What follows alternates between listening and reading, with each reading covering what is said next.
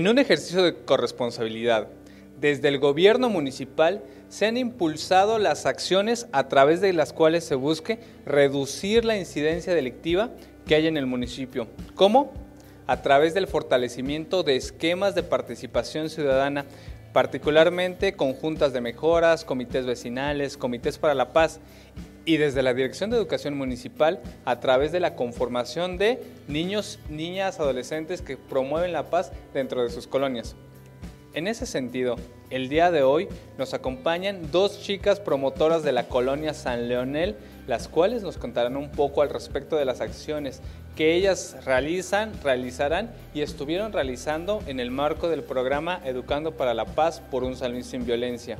Este programa consiste en una serie de acciones a través de las cuales se capacitó a coordinadores, coordinadoras que eran personas adultas que apoyaban a las niñas y niños promotores, pero también las niñas y los niños se estuvieron fortaleciendo y se estuvieron contribuyendo a que formaran herramientas para que ellos y ellas sean las actoras y actores estratégicos en su comunidad para fortalecer la cohesión social. Entonces quédense aquí en Educando en Son de Paz, un ejercicio de corresponsabilidad con sentido humano. Ya saben, síganos en nuestras redes sociales, comenten, compartan, reaccionen a todas las publicaciones que lanzamos desde las redes oficiales como Facebook, Twitter. También escúchenos en Spotify. Entonces, ya saben, yo soy Jorge López, transmitimos nuevamente desde el Palacio Municipal. Esto es Educando en Son de Paz. Comenzamos. Hola, ¿qué tal? ¿Cómo están? Esta es su sección de las sabidas del programa Educando en Son de Paz. Y hoy vamos a hablar de si se han sentido alguna vez como zombies en la escuela. ¿Cómo es esto de ser zombie? Bueno, pues solamente vas a la escuela, ni siquiera abres bien los ojos, escuchas lo que el maestro te tiene que decir, escuchas eh, lo que tienes que anotar, lo anotas, se oye el timbre, sales y se vuelve a repetir la rutina todos los días sin generar a lo mejor un aprendizaje significativo que es de lo que vamos a hablar un poquito el día de hoy. Por lo general han sido muy pocos y muy pocas las alumnas y alumnos que han tenido el tiempo de elegir en qué escuela quieren estar, con qué compañeros quieren convivir, o que no han tenido este derecho a decidir dónde estar, qué hacer o cómo llevar sus clases en la escuela. Bueno, a lo mejor este, esta pequeña cápsula te puede ayudar a orientarte un poco. Tal vez algunas maestras y algunos maestros de los que nos ven nos dirán, si les preguntamos a los chavos que quieren o a las chavas que quieren, pues solamente van a querer jugar fútbol o platicar o estar afuera del salón. Pero precisamente es eso lo que tenemos que aprovechar para generar un aprendizaje significativo.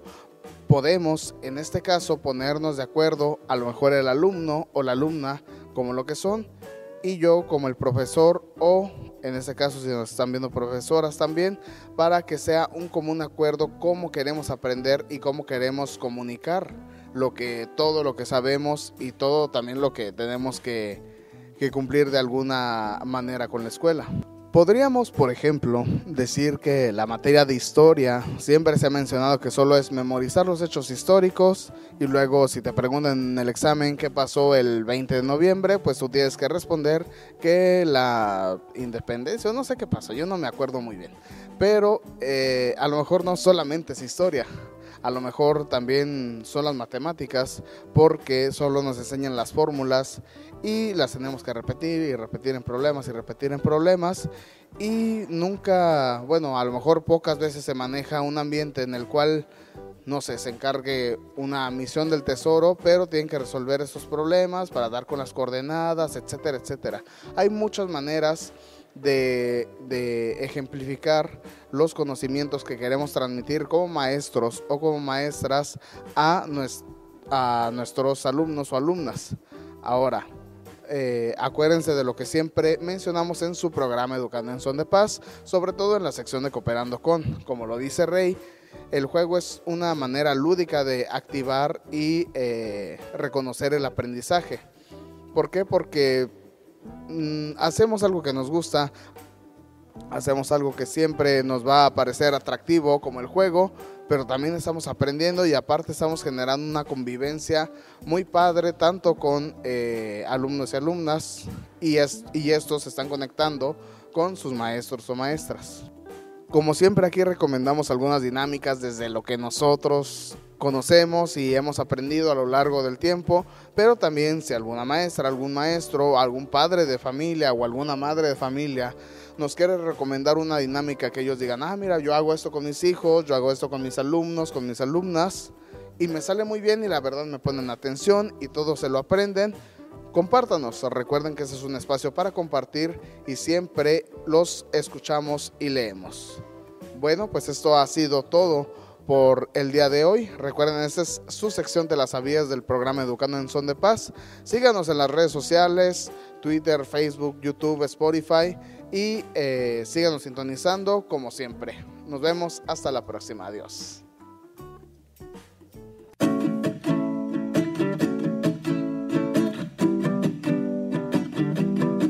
La experiencia no es lo que te ocurre, sino lo que haces con lo que te ocurre. Aldous Huxley. Muy buen día, yo soy Rey y esto es Cooperando con. Bienvenidas y bienvenidos a todos. El día de hoy les traigo una actividad muy interesante inspirada en una técnica japonesa. ¿Alguna vez han escuchado que en Japón, cuando se rompe alguna taza o algún plato, lo vuelven a reconstruir con oro? Qué interesante, ¿no? Y esta reconstrucción tiene la finalidad de ver la historia detrás de esa caída, de ese rompimiento. Y ahora es más bonito aún porque se unió con oro. Vamos a hacer algo muy interesante el día de hoy, que se llama la hoja de la vida. Y requerimos lo siguiente. Necesitamos una hoja blanca o del color que prefieras. Necesitamos plumones de los colores que prefieras o plumas. Y necesitamos cinta. Y el procedimiento es el siguiente. Muy bien, ya que tenemos nuestra hoja blanca, vamos a imaginarnos o a simbolizar que esta hoja es nuestra vida. Como siempre y como debe de ser, nuestra vida la tenemos que cuidar muchísimo. Sin embargo, hay diferentes factores, situaciones en el tiempo de nuestra vida que hacen que se rompan partes de nuestras vidas. Como por ejemplo, algo así. Tenemos nuestra hoja de vida ¿ok? Como siempre y como debe de ser nuestra hoja, la tenemos que cuidar muchísimo, al igual que nuestra vida, porque solo tenemos una. Muy bien, entonces fíjense, yo voy a decir cinco frases positivas que nos han pasado y que nos han marcado, y voy a decir cinco frases que no fueron tan favorables, pero aún así nos marcaron. Y dependiendo de la intensidad, de la emoción o del sentimiento que nos haya causado esa frase, vamos a romper un pedazo de nuestra vida. Muy bien, para esto, es importante que cada frase tenga un número para que recordemos que al momento de romperlo pongamos el número en la hoja y en el pedazo que se rompe. Vamos a empezar con las frases positivas. Muy bien. Primero, número uno. La primera vez que me regalaron algo que me gustó muchísimo. No olvidemos ponerle el número uno. Aquí está. Número 2. La primera vez que me dieron un abrazo.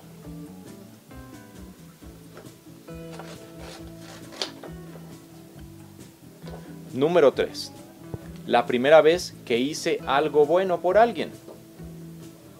Número 4. Si se fijan, ya llevamos una parte significativa de nuestra vida. La primera vez que me dieron un regalo que me gustó muchísimo.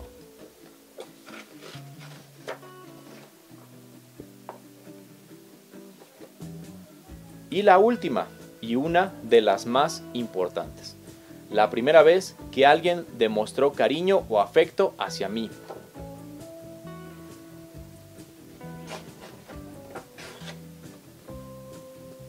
Perfecto.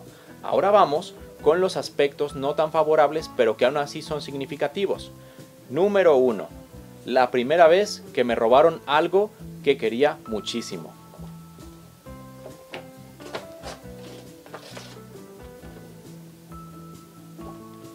Número 2. La primera vez que me obligaron a hacer algo que no quería.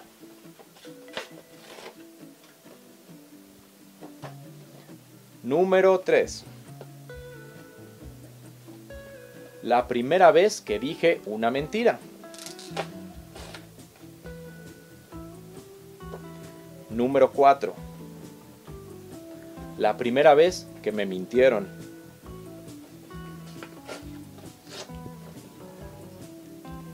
Y por último, la primera vez que me regañaron por algo que yo no hice.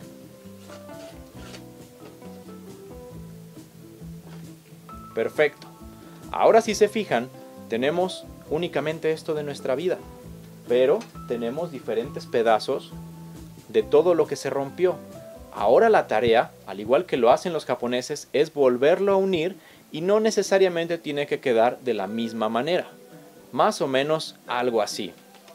Quedó algo más o menos así. Ahora, si ustedes lo intentan, pueden darle el sentido y la forma que más deseen. Yo quise darle esta forma.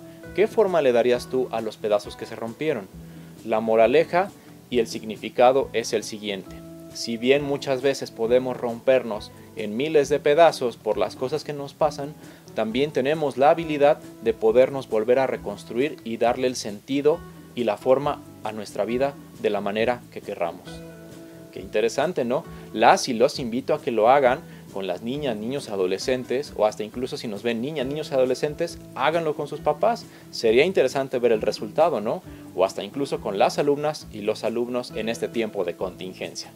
Bueno, sin nada más que decir, les mando un fuerte abrazo a la distancia y recuerden lo importante que es tomar nuestros pedazos y reconstruirlos. Muy bien, yo soy Rey, nos vemos a la siguiente. Adiós.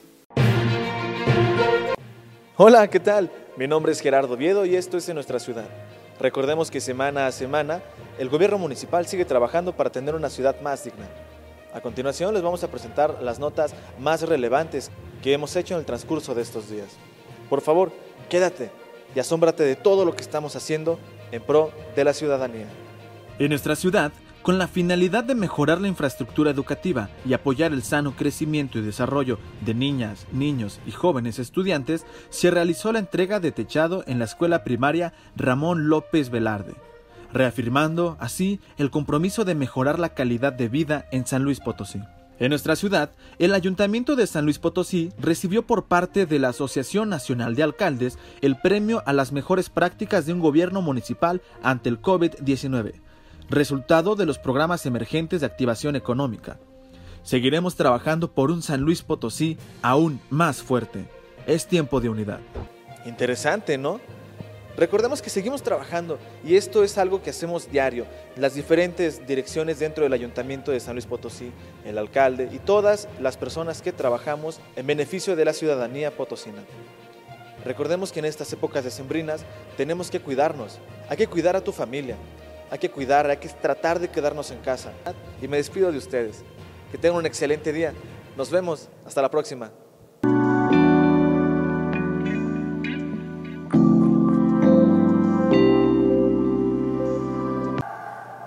Bienvenidas y bienvenidos a Educando en Son de Paz, un ejercicio de corresponsabilidad con sentido humano. Gracias a toda la comunidad que nos sigue, a la comunidad de Educando.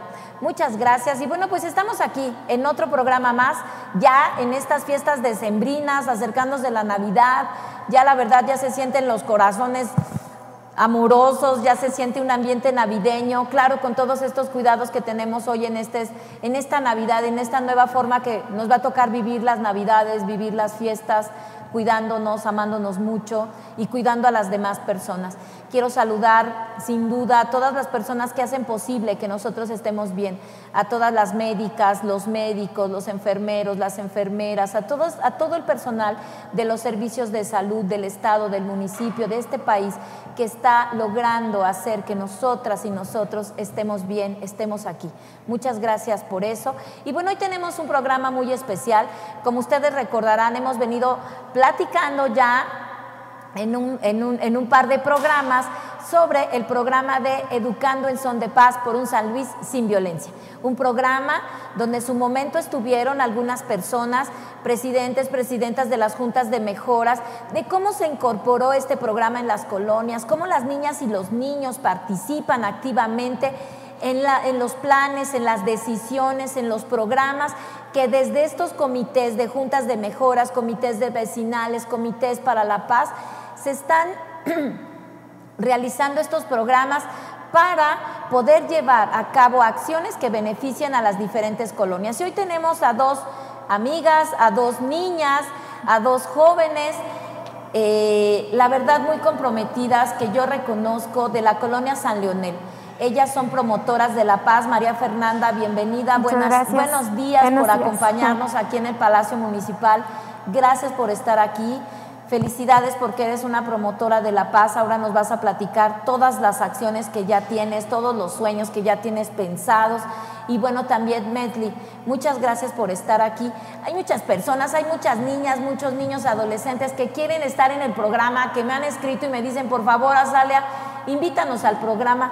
Yo quisiera que estén aquí todos, pero no se puede. Hoy le tocó a Fernanda y a Medley porque de verdad en, San Leonel ya están sucediendo acciones, ya están sucediendo cosas interesantes que tenemos que decir. ¿Por qué ser promotoras de la paz en la colonia San Leonel? Platíquenos. Sí, bueno, nosotros eh, fue un programa que se implementó hace algunos meses y nos gustaría, nos gusta mucho participar en este programa ya que nuestra voz es escuchada y al final de todo pues son acciones que van a llevar a un cambio positivo para nuestra colonia y es muy grato eh, participar en este programa, la verdad. A mí me encanta lo que dices, acciones que puedan lograr un cambio. Eso, eso de verdad me sacude porque ¿cómo podemos contribuir todos para cambiar las cosas, no? Medley, bienvenida. Gracias. Eh, bueno, básicamente, ¿cómo podemos participar todos? Bueno, usted, bueno, el Azalia. municipio organizó este proyecto que es en Son de Paz y la verdad a mí se me hizo muy interesante y muy bueno y muy padre participar en ese proyecto porque es, es muy emocionante, como ya lo he dicho, y Yo recuerdo el día, en la noche, que estuvimos ahí con su promotor de La Paz, que fue su coach durante el proceso de la, implementación de la metodología, su capacitación, etcétera. Eh, recuerdo la noche en la que ustedes hicieron su promesa. Recuerdo que ese día ustedes le presentaron al comité de junta de mejoras, a un grupo de madres y padres, al comité de, eh, de seguridad para la paz. Ustedes presentaron algunas propuestas que ustedes con otro grupo de compañeros y compañeras que no están aquí porque son más, no son solo ustedes, ustedes son la voz de ellos, fíjense qué importante, eh, plantearon, plantearon varias situaciones que ustedes van a poder estar encaminando para lograr una mejor convivencia en la colonia San Leonel. Pero antes de eso yo quisiera saber, ¿qué se siente ser una promotora de la paz?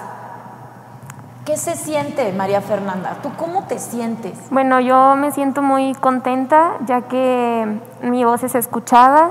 Es muy importante la participación de jóvenes y niños. Y pues es un honor participar en este programa porque estoy contribuyendo a mi colonia y estoy defendiendo mis derechos humanos. A ti como Fernanda, a ti, a ti, a ti, aquí adentro de ti, ¿en qué te ayudó? ¿Te ayudó en algo ser una promotora de la paz?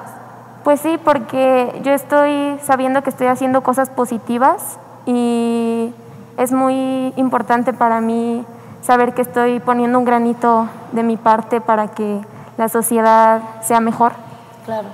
Mesli, ¿te hizo feliz? ¿Te hace feliz? Platícanos, ¿qué se siente ser una promotora de la paz?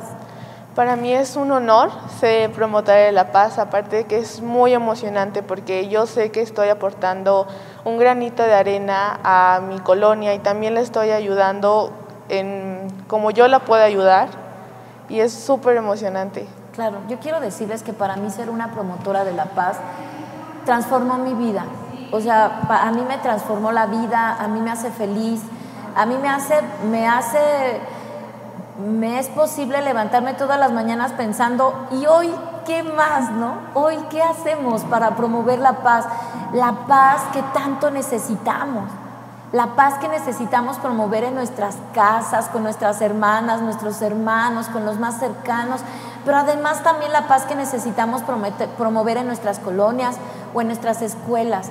La tarea que ustedes tienen es grandiosa, es grandiosa y les da la gran oportunidad de hacer cosas maravillosas. Ustedes saben que la lucha ha sido mucha, que el hecho de que ustedes hoy su voz sea escuchada han pasado cosas, porque antes no era así. ¿Cómo creen que era antes?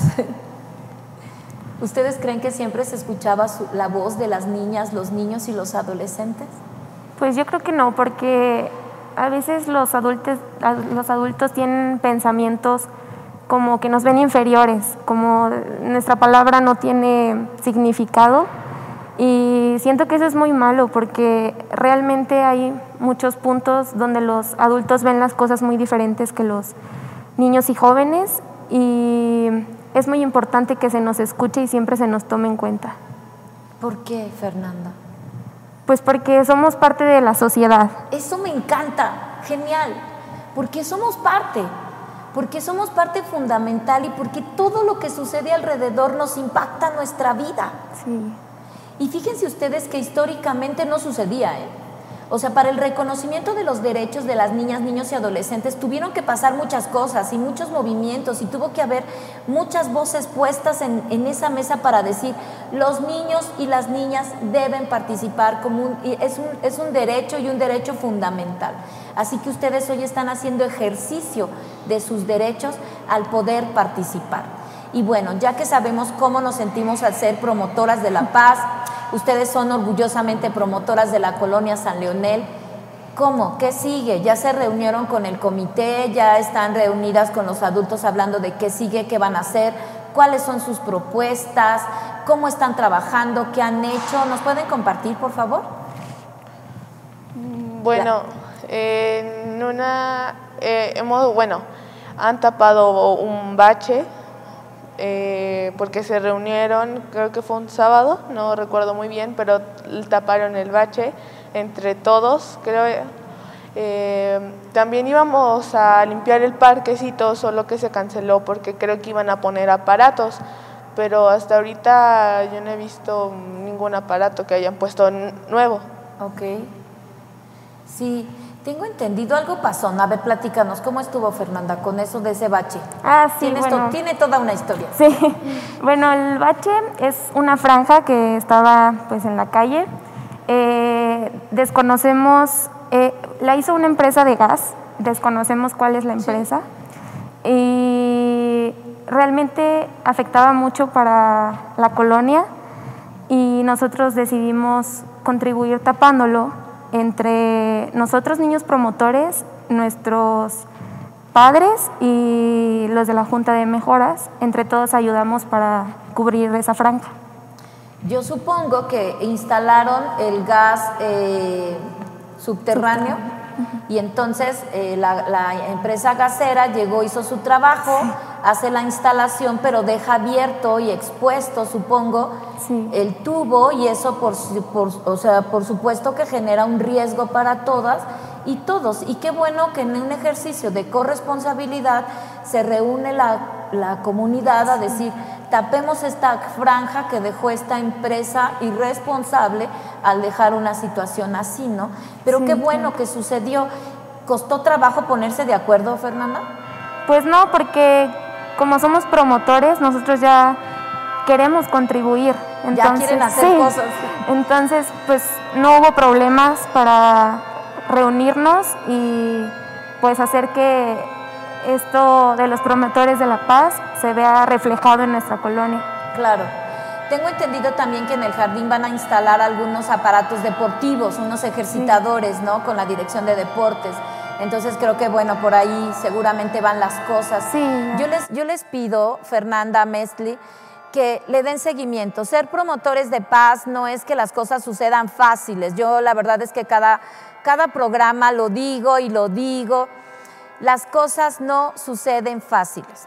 Ser un promotor de la paz, tu padre es un defensor de derechos humanos, eh, ser un defensor de derechos humanos, una defensora, ser un promotor de la paz no es sencillo, pero es una, y es una gran responsabilidad, pero también es un, enorme, es un enorme honor y alegría, satisfacción.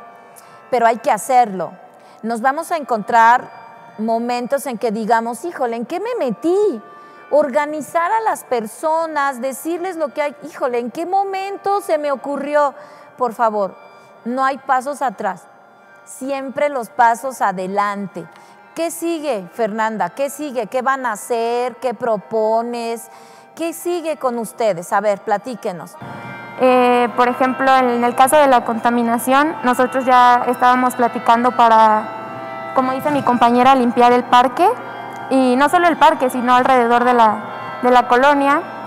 Eh, en, el- en la cuestión de la inseguridad, eh, está implementado eh, lo que puso el municipio, que es el programa para las... Sí, claro. Eh, en nuestras colonias ya está implementado la cuestión de las cámaras y también pusimos como silbatos, personas que den rondas en bicicleta para asegurarse que todo esté bien. Muy bien. ¿Cómo se sintieron cuando se encuentran con otros jóvenes o con otros chicos que tienen el mismo interés que ustedes? El, el conocerlos, ya se conocían, estuvo padre conocerse, armar un grupo más grande, porque eso fortalece. Ahorita voy a regresar a esto de las iniciativas, nada más que quiero tocar cuántos otros chicos hay, cómo se siente esto de ser un grupo que está impulsando esto. Bueno, a mí me resultó fascinante que hubiera mucho más niños, muchas más niñas, niños, adolescentes que también quisieran hacer un cambio. Por ejemplo, está Mauricio y Naomi y todavía faltan más. son, hay muchos niños y me, en serio me impresiona que se preocupen también como nosotras como no- y como nosotros. Muy bien. Qué bueno, bueno, pues ah, ustedes dicen ahora, ya somos un grupo, somos varias personas que queremos y ya somos, porque ya tienen un nombramiento de promotoras y promotores de la paz, tenemos claras las acciones, tenemos claras las problemáticas y tenemos claras también las respuestas a esas problemáticas, cómo contribuir a reducir la violencia, la contaminación, etcétera es muy importante que podamos estar de la mano con las juntas de mejoras, con los comités, con el propio gobierno municipal, articulándonos todos para lograr que eso sea posible. No, no puede ser de otra manera. El ser un promotor de la paz no implica ponernos en riesgo, sino más bien ver desde nuestras posibilidades, como muy bien lo comentabas, Me- Nesli, qué es lo que sí puedo hacer yo y poderlo hacer. Nacieron cosas grandiosas, cosas brillantes. Qué bueno que en la colonia San Leonel ya se instalaron las alarmas, los, los- los, eh, las cámaras, etcétera. Pero yo, yo preguntaría, ¿cómo van a hacer ustedes para involucrar a que las demás personas de que viven en la colonia participen? ¿Cuál va a ser la acción? Pues bueno, nosotros eh, queremos, las soluciones que pusimos las queremos llevar a cabo para que así las otras personas de nuestra colonia se den cuenta que realmente no es como, ay sí, los niños promotores y ya, sino que realmente estamos haciendo un cambio positivo para nuestra colonia. Entonces yo siento que si llevamos a cabo todas nuestras soluciones que tenemos para nuestros problemas, eh, así se va a ver realmente el cambio en la sociedad y nos van a estar apoyando. Fernanda, esto que tú dices es importante. No son los niños promotores como minimizando, ah, son niños. En ese sentido lo estás comentando, supongo. Sí, lo entiendo. Es, es muy importante eh, legitimar lo que ustedes están haciendo. O sea, las niñas y los niños promotores de las colonias están, son, es legítima su participación. Ustedes hicieron una promesa, tienen un nombramiento. Entonces, es muy importante que ustedes se la crean. No es el niño promotor, como "Ah, es un niño, no. Realmente su voz es importante, su palabra es importante. Y en ese sentido nosotros tenemos que, nosotras tenemos que reconocerlo y todos nosotros en sociedad reconocer esta aportación que ustedes hacen, que es muy valiosa para transformar el mundo. Les agradezco muchísimo lo que ustedes están trabajando. Eh, lleven por favor el saludo del alcalde, de todo el gobierno municipal que se siente orgulloso de contar hoy con niñas y niños promotores. niñas y niños que van a transformar esta ciudad y este país. Niñas y niños que ya tienen hoy en su corazón sembrada la semilla de los derechos humanos, de la cultura de la paz. Ya su vida no va a ser la misma. Ya su vida con esto, su vida es distinta y eso yo me, me orgullece saberlo. Me siento muy feliz de que ustedes hoy estén sumadas a esta lucha de promover la paz que sin duda es un ejercicio de corresponsabilidad. Muchas gracias por estar aquí. Fernanda, ¿quieres cerrar con algún mensaje para las personas que nos están siguiendo, para las personas que nos están escuchando? No sé en qué cámara estoy, pero yo supongo que estamos acá. Eh, ¿Algún mensaje que quieras comentar? Eh, pues sí, muchas gracias por la invitación a este espacio. Me gustaría que se tome más en cuenta a los niños, que se les escuche. Eh, me gustaría que este programa se implemente no solo en pocas colonias, sino que ya hablando más de ciudad, ¿no? Eh, es muy importante porque nosotros estamos valiendo nuestros derechos y me gustaría que más niños se sumen a este programa porque realmente va a ser un cambio para nuestras colonias y estamos haciendo un cambio realmente positivo. Muchas gracias. Estamos haciendo historia. Así Muchísimas es. gracias, Fernanda. Mesli. Bueno, yo antes que nada, eh, muchas gracias por esta invitación, me siento muy feliz. La verdad es que es muy importante que también tomen en cuenta nuestra palabra, no solo porque seamos adolescentes, no solo porque seamos niños, sino porque nosotros también ya somos parte de esta sociedad y tienen que tomar nuestra, nues- nuestra palabra. Sí, tienes toda la razón. Muchas gracias. Y eso hay que repetirlo siempre. Y hacer que la voz de las niñas y los niños vibre, vibre y retumbe en todos los espacios, en nuestros hogares, en nuestras escuelas, en nuestras colonias, en nuestras calles.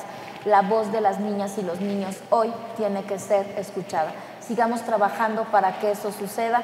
Les envío un saludo, les envío un abrazo navideño y bueno, aquí seguimos en Educando en Son de Paz. Síganos. Muchas gracias. Hasta la próxima.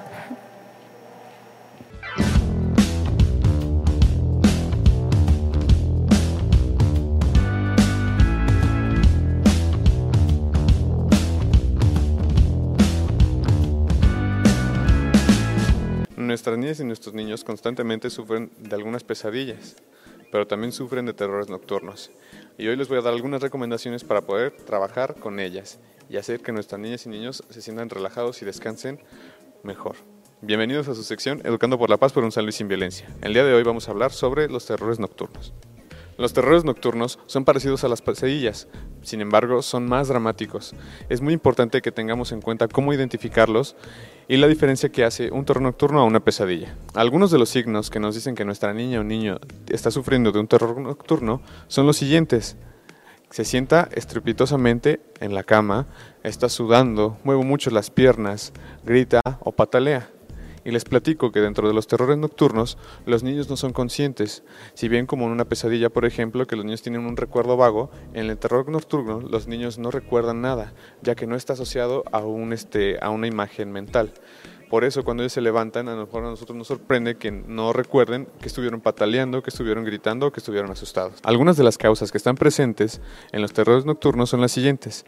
Puede que nuestra niña o niño esté bajo, bajo mucho estrés, que lo estemos constantemente presionando para que realice tareas, para que esté haciendo este, actividades escolares, otra de las causas puede ser que no duerma bien, que no duerma lo suficiente o que por el contrario duerma hasta muy tarde, lo que puede provocar estas alteraciones del sueño y que en algún momento pueda sufrir de un terror nocturno.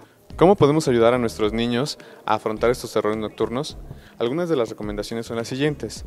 Se recomienda que descansen bien, que descansen sus ocho horas. También se recomienda que no los estresemos con actividades que requieran que estén mucho tiempo, por ejemplo en una pantalla, en una computadora, frente al televisor. Hay que dejar que ellos se tranquilicen, hay que dejar que ellos se expresen y puedan descansar con mucha tranquilidad. Comprender la diferencia entre un terror nocturno y una pesadilla puede ser fundamental para poder atender a nuestras niñas y niños cuando estén sufriendo estos episodios. En algunas ocasiones nosotros no podemos identificar cuál es la diferencia entre uno y otro y es cuando yo les recomendaría explícitamente que vayan a un médico para trabajar estas situaciones que a lo mejor se ven no solamente alteradas por el contexto, sino por la condición física de nuestra niña o nuestro niño. De mi parte sería todo por el día de hoy. Espero que esta información te haya sido útil. Recuerda que estar atentos sobre la rutina de sueño de nuestros niños, el estrés bajo el que están presentes y la presión que ejercemos sobre ello impacta mucho a la hora de descansar y poder relajarse. Les recuerdo que nos sigan en nuestras páginas este, de Facebook, en nuestro canal de YouTube y en todas las redes sociales que tenemos, donde tenemos material para ustedes. Recuerden que es importante que nuestras niñas y niños estén descansando con regularidad para evitar este tipo de situaciones. Y si no, pues acudan a un médico, como se los acabo de mencionar. De mi parte sería todo. Espero que, este, que nos acompañen en los siguientes programas y les mando un abrazo a la distancia. Hasta pronto.